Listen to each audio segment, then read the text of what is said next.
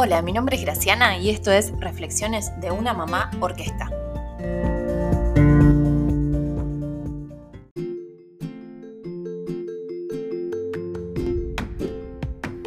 Por acá vas a encontrar reflexiones de una mamá que intenta cumplir con todos sus roles y dentro de ellos está ser emprendedora, ser amiga, ser hija, ser hermana, ser mujer, eh, ser esposa, ser, ser sí misma, ¿no?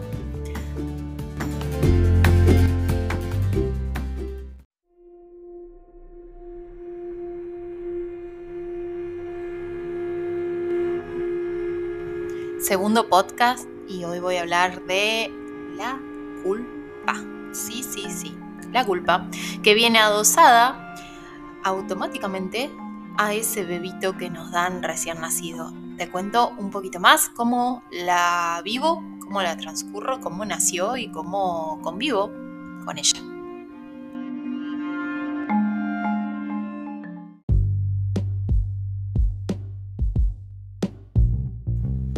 La señora culpa se instaló desde el momento uno que tuve a mis hijos. Eh, vino con Isa, no desde que salió Isa, desde mi panza, sino desde antes. Porque la señora culpa, cuando ve aparecer las dos rayitas, dice, listo, acá estoy. Y ahí empezamos. Ahí empezamos un trayecto que viene hasta hoy con el que me ha amigado y con el que trato de llevarme lo mejor posible.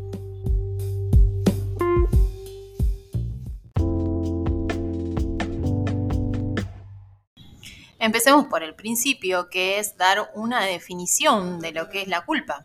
La culpa dice ser el resultado de la realización de una acción sin aplicar el deber objetivo de cuidado y sin intencionalidad cómo relacionamos la culpa con ser mamás, con ser madres. Bueno, nada, eh, obviamente a partir de que nos enteramos que estamos embarazadas, esto nos hace pensar que no somos nosotros ya, sino que hay una personita que se está gestando dentro nuestro y por lo tanto cada cosa que hagamos va a tener que ver con esa personita. Cada cosa que hagamos para bien, para mal, con cuidado o sin cuidado. Y ahí es donde nace la culpa. Bueno, ¿qué cosas pueden generar culpa? Eh, les voy a dar un ejemplo muy chiquito que me estoy acordando en este momento. Cuando Benny nace, eh, según las enfermeras del lugar donde lo tuve, no se utilizaba ya el alcohol para desinfectarle el ombligo. Pasan los días, nosotros se lo limpiábamos, pero no con alcohol, que es lo que justamente hace que se seque el ombligo y termine cayendo nos venimos a nuestra casa y empezamos a percibir que eh, había un olor muy desagradable. Obviamente inmediatamente vamos a la pediatra y la pediatra nos dice que eh, al no estar higienizado con alcohol la zona estaba entrando en descomposición. Y esa, si, si esa infección entraba en el bebé, lo teníamos que internar porque era muy chiquito para darle medicamento por boca bueno, instantáneamente la culpa se apoderó de mí, eh, sin, sin tener nada que ver, digamos, porque cuando habíamos tenido a Isa se desinfectaba el ombligo con alcohol, en este caso no, no era así, supuestamente según la enfermera, y nosotros por hacerle caso y no dejarnos llevar por lo que ya sabíamos que funcionaba, le hicimos caso por querer hacer un bien y resultó muy mal.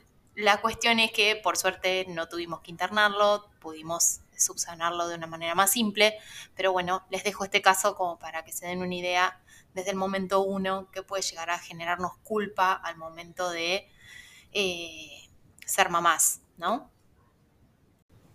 ¿Qué otras cosas tienen que ver con la culpa? Bueno, eh, culpa de no brindarles el tiempo suficiente, de no tener eh, el poder adquisitivo para brindarles todo lo material que supuestamente pensamos que necesitan. No poder eh, estar al 100% a la hora de la tarea cuando ya llegan a primaria, no poder estar en todos los actos o momentos escolares o de jardín que las, las propias maestras nos solicitan que estemos, todas esas cosas generan mucha culpa. Digamos también que hay una mirada bastante patriarcal, bastante generada por el tiempo y por más que hoy se ha evolucionado mucho, hay una mirada puntual sobre la madre.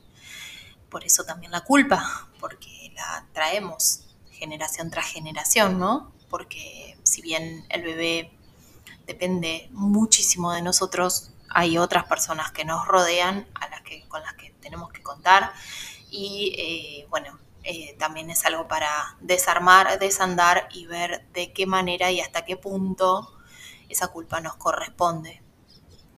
Como madres la culpa aparece porque, bueno, a la llegada de nuestro hijo, como dije en el podcast anterior, eh, todo nuestro mundo pasa a estar volcado a esa nueva personita que necesita de nosotros y por lo tanto la mirada generalizada va directamente a nosotros y hay todo un sistema eh, que nos exige que estemos al servicio de nuestra familia y que, esto esté antepuesto ante mis necesidades propias, ¿no?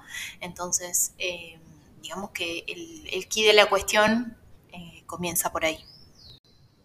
Hay un cartelito que aparece bastante en redes sociales donde hay una mamá junto a un montón de hombres en una línea de una, salida de una carrera, eh, donde, bueno, un poco lo que dice es que cuando una madre trabaja, se pretende que esa madre sea tan efectiva y eficiente como un hombre. Y eso en la sociedad en la que vivimos dista mucho, ya que una madre es madre antes que nada. Eh, entonces, eh, obviamente que nuestra cabeza está partida en 30.000 pedazos para poder cumplir con todo lo que tenemos que hacer y además nuestro trabajo. Entonces, eh, un poco yo creo que la culpa parte de esta base que, como dije, hay que desarmar y desandar para ver realmente hasta dónde sí y hasta dónde no. Yo creo que dentro de todas las culpas que sentimos como madres, culpa por irnos a trabajar o culpa por quedarnos en casa y no ir a trabajar. Entonces, si pienso si estoy tirando por la borda toda mi carrera, eh, si no estoy atendiendo a mi pareja como antes, si no hay sexo o no hay como antes, si lo estamos haciendo bien o no lo estamos haciendo bien y el día de mañana nos vamos a arrepentir de una u otra cosa, eh, si los dejamos comer comida chatarra, si no tenemos ganas de tenerlos todo el día encima, si eh, no nos hacemos tiempo para nosotros o si nos hacemos tiempo para nosotros y eso nos genera culpa, eh, es tanto que sería infinita la lista que podría ser de culpas que podemos tener como padres, como madres, más que como padres. Eh, el hombre yo creo que tiene una mejor relación con el tema de la culpa y solo la utiliza en casos muy necesarios yo pienso que, bueno, también tiene que ver con esto que hablaba antes de una cuestión eh, muy eh, social eh, instalada, de que la mujer tiene que hacerse cargo de todo y a la vez hoy, además, trabajar y traer el sustento al hogar. pero bueno, es algo que tenemos que tratar de manejar lo mejor posible y de desandar para volver a armar Hoy, por suerte, tenemos la posibilidad de plantear a nuestra pareja esta situación de que no todo corre por nosotras, de que necesitamos tiempo y eso es vital.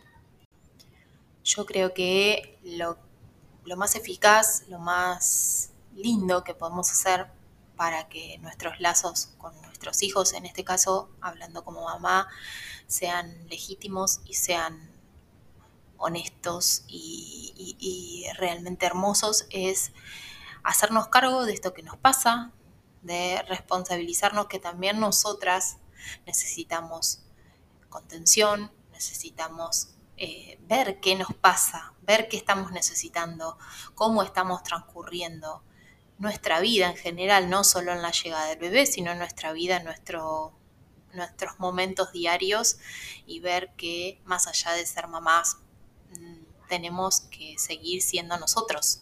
Y yo creo que por ahí comienza eh, esta nueva idea para no estar lidiando con la culpa, sino que sabiendo que existe, que es algo que, que nos sucede y que es algo con lo que podemos bailar una linda danza que nos lleve a lugares de construcción y a una mirada atenta y amorosa para destejer y volver a, tejer creencias y valores eh, y no caer en el castigo o el sufrimiento o la sumisión.